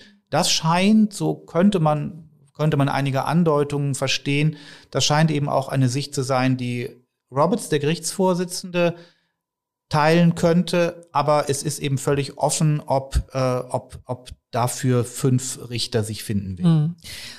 Und um das nochmal deutlich hervorzuheben, ich finde, das haben Sie sehr schön eben eingeleitet, ähm, aber letztendlich ist doch diese Frage der, der Abtreibung tatsächlich nur das Vehikel, um konservative Wählerschichten an die Republikaner zu binden. Das muss man schon einmal so deutlich sagen, ne, dass das ein gefundenes Fressen ist. Man weiß gar nicht, wie äh, überzeugt die Konservativen tatsächlich von diesem Wunsch sind. Denn man muss ja ehrlicherweise auch sagen, es sind ja selbst so krasse Fälle wie Vergewaltigungen ähm, jetzt, äh, die zu einer Schwangerschaft führen. Diese Schwangerschaft darf nicht unterbrochen werden. Also das sind ja schon auch wirklich unglaubliche Eingriffe in die Rechte der Frau, in den Re Recht, ähm, ihre, über, über ihren eigenen Körper sozusagen zu herrschen. Das, das ist schon merkwürdig, dass, dass man so weit geht, um dieses, ähm, diese, diese Frage zu, für sich zu klären, ne? Ja, wobei die, der Klärungsbedarf halt ähm, auch dadurch gegeben ist, dass, ähm, dass die Verfassung ähm, der USA dafür eigentlich auf den ersten Blick wenig hergibt. Und insofern gibt es eben auch ein Argument gegen die gegen Roe versus Wade und ein Argument für ähm, die Freiheit der Bundesstaaten weitgehende Regelungen zu treffen, dass man eben sagt, ähm, es ist einfach nicht geregelt in der, äh, in der Verfassung. Da finde ich eben, das finde ich eben doch ein ernstzunehmendes Argument. Das wird natürlich hauptsächlich von Konservativen vorgebracht, die vielleicht auch aus philosophischen Gründen ähm, gegen ein Recht auf Abtreibung sind. Aber ich finde, es hat eben, wenn man sich den Verfassungstext ansieht, das amerikanische Verfassungsverständnis hat es schon auch eine hohe Plausibilität. Und da ist der Unterschied ja mit Deutschland und dem deutschen Grundgesetz, finde ich schon schlagend, denn ähm, wie immer man in, in Deutschland dann am, im Ende auch da philosophisch die Frage bewertet. Man würde zunächst mal sagen, dass das eben im, Grundgesetz drinsteht, jeder hat ein Recht auf Leben und körperliche Unversehrtheit. Ähm, äh, und vielleicht auch die Menschen, der Schutz der Menschenwürde, das sind vom Inhalt her einschlägige Bestimmungen. Da kann man sich dann fragen, körperliche Unversehrtheit leben. Jeder ist eben der Embryo ein jeder. Man kann sich auch fragen, wie sieht es mit der körperlichen Unversehrtheit der Schwangeren aus? Ist nicht im Grunde ein Abtreibungsverbot, ein Eingriff in eine, die körperliche Unversehrtheit? Aber es gibt eindeutige äh, inhaltliche Bestimmungen, wo man anknüpfen kann. Und das Grundgesetz hat ja auch, wie das Bundesverfassungsgericht es auslegt, äh, den Anspruch, mit der berühmten Wertordnung eigentlich auf alle Fragen eine Antwort zu mhm. bieten. Und ich glaube, die amerikanische Verfassung hat eben ein, hat eigentlich einen anderen Charakter. Was dort nicht ausdrücklich geregelt ist, das ist im Prinzip eben in einer Demokratie nach deren Selbstverständnis dem demokratischen Gesetzgeber überlassen. Und, ähm, äh, und insofern äh, ist es auch eben interessant, der Widerstand gegen das Abtreibungsrecht kann in den USA nicht so wie bei uns vom Grundrecht, angenommenen Grundrecht des Kindes her argumentieren. Dafür gibt es eben auch keine Stütze, ist, äh, sondern der, das konservative Argument lautet einfach, steht nichts drin in der Verfassung, hergeleitet äh, wird es dann im Grunde über so eine allgemeine Rechtsschutzgarantie, Gleich, Gleichbehandlung und äh, sozusagen rechtsstaatliche Gewähr von minimalem Verfahren, wenn der Staat überhaupt, ähm, überhaupt handelt. Ähm, aber äh, ja, es, also sozusagen, es ist in gewissem Sinne auch kein Wunder, dass jetzt auch von der Sache her gesehen, dass, äh, dass es diese, diese wirkungsvolle lange Agitation gegen das Urteil Roe versus Wade gegeben hat, weil das geben auch liberale Verfassungsrechtler zu, weil es eben doch nicht unbedingt ein besonders stark aus der Verfassung selbst her zu begründendes äh, Urteil ist. Also da muss man vielleicht noch mal einmal kurz ähm, die Basics quasi liefern. Also wir hatten ja damals, äh, Sie haben es erwähnt, 1973 die Konstellation, dass eine äh, mittellose Frau ähm, schon zwei Kinder bekommen hatte, die zur Adoption freigegeben hat und dann, als sie ähm, das dritte Kind bekommen hat, abtreiben wollte. Und ähm, das verbirgt sich übrigens diese Dame, ähm, die später ihren Namen äh, veröffentlicht hat, aber zu diesem Zeitpunkt noch Jane Roe genannt wurde, eben äh, was so ein bisschen für uns Max Mustermann ist, ne? So in, in den Vereinigten Staaten. Also das ist der Roe-Teil äh, versus Wade. Damit war eben gemeint der äh, damalige Bezirksstaatsanwalt äh, von Dallas County, der eben derjenige war, gegen den sich der Gerichtsstreit richtete. Das war das, was sie vorhin erklärt hat, wie amerikanische Prozesse funktionieren. Und was vielleicht wichtig ist an dieser Grundsatzentscheidung ist tatsächlich, und das ist, äh, da wird dieses Vehikel oder, oder ähm, deutlich, wie schwierig es war, das argumentativ herzuleiten. Da wurde sich ja gestützt vor allen Dingen auf die Privatsphäre der Frau. Ne? Und das in der Tat ist ja auch nicht das, was man im Kern sehen würde, dass hier ums irgendwelche Privatsphäre geht, sondern nein, es geht um die Frau, um ihre Selbstbestimmung, auch um die Tatsache, dass sie selber entscheiden kann, wenn sie kein Kind haben ähm, möchte, aus den unterschiedlichsten Gründen, unter anderem auch wenn sie Opfer einer Vergewaltigung wurde. Und das ist schwierig unter dem amerikanischen Recht zu fassen. Ne? So müsste man das vielleicht ähm, kurz erläutern.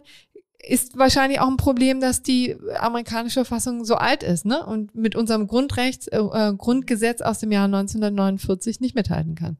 Ja, es, ähm, sie ist, sie ist alt und es, es sind eben dann im Laufe der Zeit ähm, sind eben auch äh, da äh, ja Grundrechtsgarantien schon ganz am Anfang in der in der Verfassungsgeschichte mit der Bill of Rights sind Grundrechtsgarantien aufgenommen worden, aber diese Grundrechtsgarantien sind bei näherem Hinsehen eben doch sehr spezifischer Art. Also auch wenn die Meinungsfreiheit eben sehr, äh, sehr umfassend äh, garantiert ist und die Religionsfreiheit und so weiter.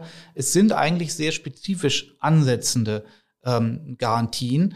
Ähm, und dieses umfassende Recht auf, auf Privatheit, was man eben wiederum da uns in Deutschland dann ja wahrscheinlich aus Artikel 2 des Grundgesetzes wiederum, wiederum eben, eben herleiten könnte, da gibt es eben tatsächlich eine solche Analogie gibt's gibt's einfach nicht. Nicht weil die im 18. Jahrhundert nicht Wert auf äh, nicht Wert auf ähm, Privat Privatheit äh, ähm, gelegt hatten, sondern weil das Gedankenrecht eigentlich mehr diesen diesen diesen Charakter hatte, eben ganz spezifische Eingriffe des äh, des Staates äh, in die traditionell geschützten Rechte ähm, äh, der der Bürger früheren Untertanen abzuwehren. Und bei der Abtreibung ist es ja so, ähm, dass, dass es eben äh, zumindest eine Materie ist, wo, wo immer eben der, der Staat sich doch auch eingemischt hat, so dass man auch nicht sagen kann, es hat sozusagen ein Gewohnheitsrecht auf, auf Abtreibung gegeben. Aber eben das mit der Privatheit ist schon eine unglaublich faszinierende Sache, weil man das ja auch wiederum eigentlich so im Ohr hat, dass man, dass man auch vielleicht denkt, das kommt, kommt doch eigentlich auch aus der englisch-amerikanischen Sphäre her, ähm, hat da äh, eigentlich einen ganz hohen Rang. Und es gibt solche, solche Formulierungen wie, dass das dass das Recht, ähm, eben allein gelassen zu werden, nicht belästigt zu werden, seine persönlichen Angelegenheiten selber zu regeln, das sei eigentlich das höchste Recht überhaupt, wenn man sozusagen darüber nachdenkt, warum gibt es eigentlich Rechtsschutz. Aber das ändert eben nichts daran, dass es da eben nicht eine konkrete Garantie gibt in der Verfassung ähm, dafür. Und ein interessanter Punkt in dem, in Bezug auf das äh, Urteil von 1973 ist dann auch noch, dass eben dieses Recht sozusagen der beteiligten Personen nach ihrem, nach ihren eigenen Überlegungen ähm, sozusagen äh, so etwas zu, dann zu tun. Es sind ja mehrere Personen eben beteiligt, insbesondere auch ein Arzt, ähm, dass eigentlich 1973 in dem Urteil Roe versus Wade, was von dem Richter Harry Blackman verfasst wurde, das, Mehr, das Mehrheitsvotum, dass es eigentlich ein Grundrecht für Ärzte eher ist als ein Grundrecht für Frauen. Das wurde auch später dann etwa von Richterin Ruth Bader Ginsburg, die im vergangenen Jahr gestorben ist, der berühmten Pionierin eben des Gleichstellungsrechts ähm, und des juristischen Feminismus. Die hat das schon bevor sie Richterin wurde, sie hat das auch scharf kritisiert und hat gesagt, so erfreulich das Urteil im Ergebnis war, es ist eigentlich nicht äh, erreicht eben nicht das, was wirklich wünschenswert und auch geboten ist. Es ist sozusagen noch im patriarchalischen Horizont geschrieben. Geschützt werden soll hier der Arzt, der einfach Lege Artis eine solche Abtreibung in der Klinik oder in seiner Privatpraxis vornimmt.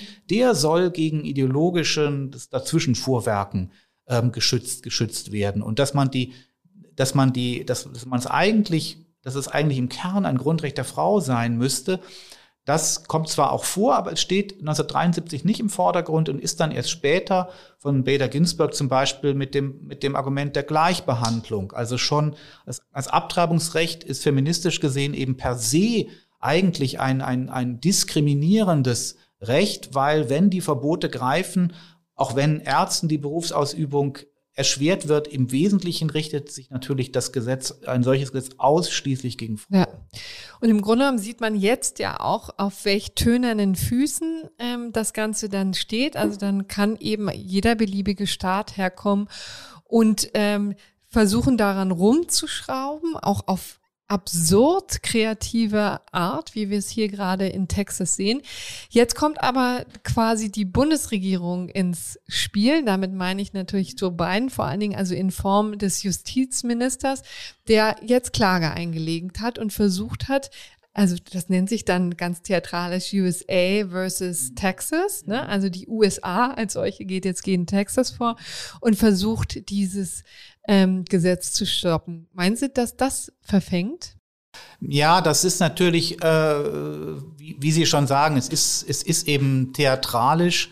Also da gehört viel Theatralik dazu, mit der eben solche, solche symbolischen, für die Betroffenen natürlich existenziellen, aber für das größere, den größeren politischen Zusammenhang eben doch auch, auch sehr stark symbolischen Fragen ähm, äh, ausgetragen äh, werden. Ähm, Sie haben eben gesagt, dass eben bei den Konservativen es natürlich auch immer das politische Interesse gibt, diese Frage hoch zu kochen und hoch zu spielen wegen der Mobilisierung der eigenen Basis. Das gilt ja gerade auch für Trump, der, bevor er Präsidentschaftskandidat war, eben keineswegs irgendwie bekannt gewesen wäre. Im Gegenteil, als, als Gegner des Abtreibungsrechts. Ähm, aber man muss natürlich auch umgekehrt sagen, dass, es, dass eben die Mobilisierung auch auf demokratischer Seite funktioniert. Auch in den, da gilt in den Wahlkämpfen, dass mit nichts äh, so erfolgreich auch Spenden äh, bei den demokratischen Anhängern eben mobilisiert werden können, als mit der Warnung eben, hier kommt wieder ein äh, Senator dann in den Senat, der eben bekannt ist als ein, als ein Gegner des, des, des, des Abtreibungsrechts. Und was Biden angeht, glaube ich, wird dann schon die Gretchenfrage sein, wenn es soweit kommt, wie, wie doch viele befürchten, dass wenn der Supreme Court erstmal dieses Jahr sich mit diesem Gesetz Mississippi beschäftigt, gerade weil das ja nicht so weit geht und auch nicht, und nicht, und nicht diesen, diesen, diese, diese radikale äh, Mittel da dieser Ermächtigung der Privatleute, dieser, dieser, dieser Whistleblower oder Kopfgeldjäger sozusagen hat. Also, weil es eigentlich eben ein in Anführungszeichen normales Verbot ist, wie es auch schon mal x-mal behandelt wurde. Wenn es dann soweit kommt, dass das tatsächlich zum Anlass genommen werden sollte, wenn sich die fünf Richter finden, die sagen, wir gehen jetzt hinter 1973 zurück, dann wird es mit Sicherheit eine ganz, einen ganz großen Aufruhr in der Öffentlichkeit geben und es wird die Forderung an den Präsidenten geben, äh, eine Reform des Supreme Court in Erwägung zu ziehen. Das ist im Wahlkampf ja schon mehrfach gefordert worden, weil man eben gesehen hat, äh, die Trump und die Konservativen haben zum Teil auch unter Umgehung eigentlich der Regeln, jedenfalls der ungeschriebenen Spielregeln, die es für solche Ernennungen gibt, haben das einfach durchgezogen, ihre einseitige äh, Besetzung des Supreme Court mit Konservativen. Und weil eben die amerikanische Verfassung wir, äh, enthält eben viel weniger als man denkt, wir, haben wir eben gesehen. Und unter anderem steht eben auch nichts drin darüber, wie viele Richter im Supreme Court sitzen. Also da steht tatsächlich drin, es gibt einen Supreme Court und es gibt den Chief Justice of the United States. Aber wie viele Mitglieder dieses Gericht hat, das kann der Gesetzgeber durch einfaches Gesetz regeln. Und insofern gibt es da eben die, die, die Hoffnung eben, aber auch viel Widerstand bereits, weil das als eine radikale Idee gilt.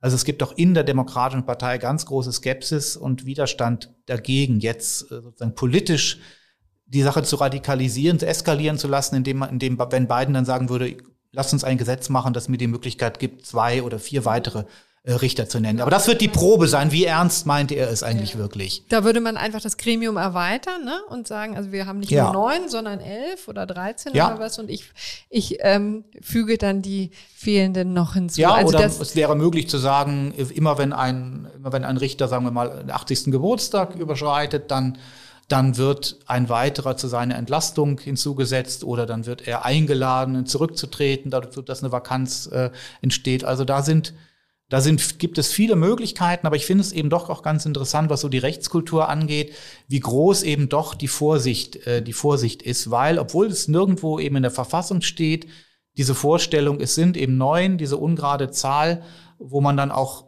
irgendwie kalkulieren kann, wie man dann eben mit Argumenten und mit ein bisschen langfristiger Taktik vielleicht auch eine Mehrheit erreicht. Also diese Neuner-Zahl ist schon ein relativ fester Bestandteil mittlerweile da der Rechtskultur, obwohl es auch nicht immer neun Richter waren. Mhm. Ja, Herr Barners, also der nächste Termin wäre, glaube ich, der 1. Oktober, soweit ich weiß, weil dann die mündliche Verhandlung stattfindet äh, in de dem Rechtsstreit USA versus Texas. Ähm, dann hätten wir außerdem noch Mississippi, ne, das, was Sie eben schon erwähnt hatten, also auch da steht ein äh, Gesetz ähm, zur Debatte, das vom Bundesverfassungsgericht, also vom Supreme Court, äh, entschieden werden muss. Ja, herzlichen Dank, Herr Barners, dass Sie uns Einblick gegeben haben in diesen Kulturkampf, der da jetzt wieder auflodert in den Vereinigten Staaten. Es war mir ein Vergnügen. So, also das ein heikles Thema, das wir hier in Deutschland nicht haben, das amerikanische Herzschlagsgesetz. Ähm, damit müssen wir uns hier nicht abgeben. Aber jetzt kommen wir wieder zu der Kategorie, was kommt und das ist diese Woche relativ wenig, Pia. Es kommen die Wahlen, die Wahlen und die Wahlen. Ja, und die Wahlen, du hast total recht. Wir möchten uns natürlich nicht diese Gelegenheit entgehen lassen zu sagen, geht wählen. Alle da draußen, wer noch nicht per Briefer gewählt hat, auf gar keinen Fall Sonntag krank werden, verkatert im Bett liegen, whatever tun, geht wählen. Es ist wichtiger als alles andere. Und an diesem Sonntag übrigens, ne? genau, hört nicht auf Markus Söder. Mhm. Was hatte der äh, zu, zu, bieten? Äh, Markus Söder hat gestern auf einer öffentlichen Veranstaltung äh, seinen, äh, seinen, seinen Wählerinnen und Wählern, seinen CSU-Kollegen äh, empfohlen, sie sollten doch mal durchs ganze Haus laufen und alle CSU-Wähler zusammensuchen und dann noch irgendwie alle anderen Menschen zusammentrommeln, um sie irgendwie zur Wahl zu motivieren. Wenn diejenigen aber sagen würden, sie schwanken noch, also sie würden überlegen, eventuell nicht die CSU zu wählen, dann sagen sie, gute Idee, lass dir doch noch eine Woche Zeit, die Wahl ist erst nächste Woche. Hö, hö. So, und jetzt steht tatsächlich die Staatsanwaltschaft, ich habe jetzt gerade ehrlich gesagt nicht auf dem Schirm, welche es war, vor der Entscheidung, ob sie deshalb, Achtung, ein Ermittlungsverfahren einleitet. Denn Paragraph 108a Strafgesetzbuch äh, stellt es unter Strafe, durch Täuschung zu bewirken, dass jemand unter anderem nicht wählt aufgrund eines Irrtums. So, und das wäre ja dann der Fall, wenn dieser lustige Witz Realität würde und äh, man tatsächlich seinen Leuten sagen würde, ach, du willst nicht die CSU wählen, da geht doch eine Woche später. Nimm dir noch ein bisschen Zeit. Und dann ist natürlich die Wahl eine Woche vorbei und man kann nicht mehr wählen.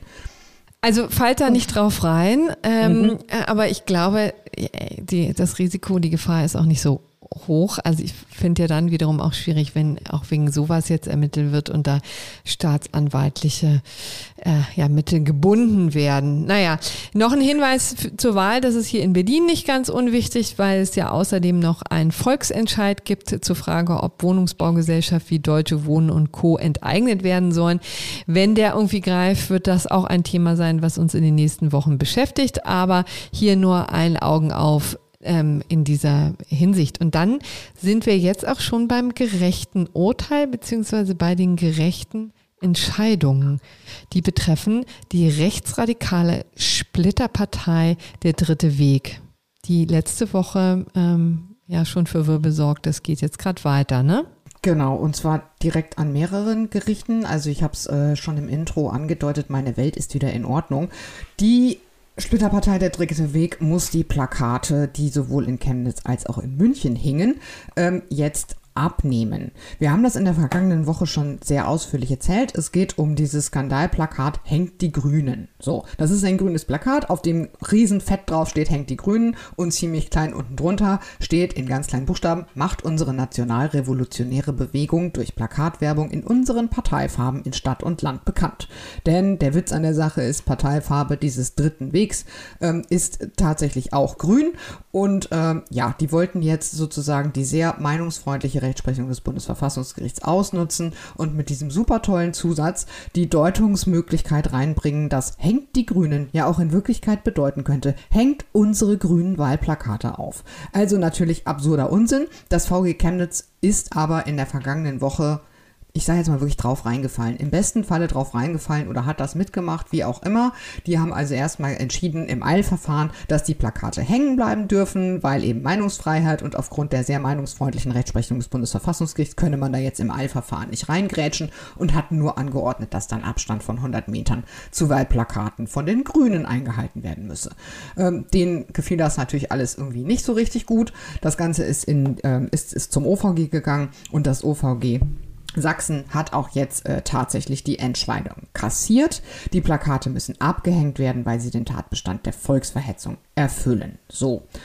Ähm, das ist eigentlich eine wenig überraschende, aber umso beruhigendere Entscheidung, denn es war eben ganz, ganz klar, dass dieser winzig kleine Zusatztext ähm, ausschließlich dazu da war, hängt die Grünen in irgendeiner Form sozusagen zweideutig zu machen, obwohl es eigentlich ein total eindeutiger Satz ist und nichts anderes bedeuten kann als hängt die Grünen auf. So, ne? Und damit sind natürlich nicht die Plakate von der dritte Weg gemeint, sondern die, äh, die, die äh, Abgeordneten der Grünen. So. so, und da muss man sagen, die haben sich gar nicht erst eingelassen auf diese äh, perfide Diskussion, ja, kam, war das jetzt so ein Aufruf zum Mord oder nicht, ne? Sondern mhm. ähm, also gibt es da noch irgendeine andere Deutungsmöglichkeit, die eben gerade keinen Aufruf zum Mord darstellen kann, die sagen, das ist eine Volksverhetzung, das reicht uns völlig. Und dann äh, haben sie auch noch, ähm, gab es noch eine ähnliche Entscheidung, also ein zumindest äh, ging die in die gleiche Richtung des äh, Landgerichts München. Da müsste man vielleicht ganz kurz mal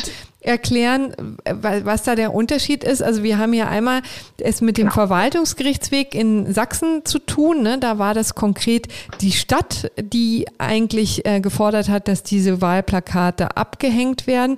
Also das war diese verwaltungsrechtliche Auseinandersetzung. In München war das eine zivilrechtliche Auseinandersetzung, die ausgetragen wurde zwischen den Grünen, also der Partei Die Grüne und der Dritte Weg. Ne? Genau, und am Ende waren die Argumente in der Sache ganz ähnlich. Das Landgericht München hat auch eigentlich gesagt, naja, das wird, kann kein normaler Mensch irgendwie anders verstehen als einen Aufruf, zumindest irgendwie Mitgliedern der Partei Die Grünen an Leib und Leben zu schaden. Aber viel spannender ist, genau wie du sagst, Corinna, dass das ein zivilrechtliches Verfahren war. Denn das ist äh, eher ungewöhnlich in solchen Sachen, äh, in solchen Fragen, wo eben Parteien eine Rolle spielen. Da hat sich das Landgericht München auch tatsächlich zu geäußert, ob das denn jetzt der richtige Rechtsweg ist. Und hat gesagt, naja, es, hier geht es zwar um Parteien, Parteien.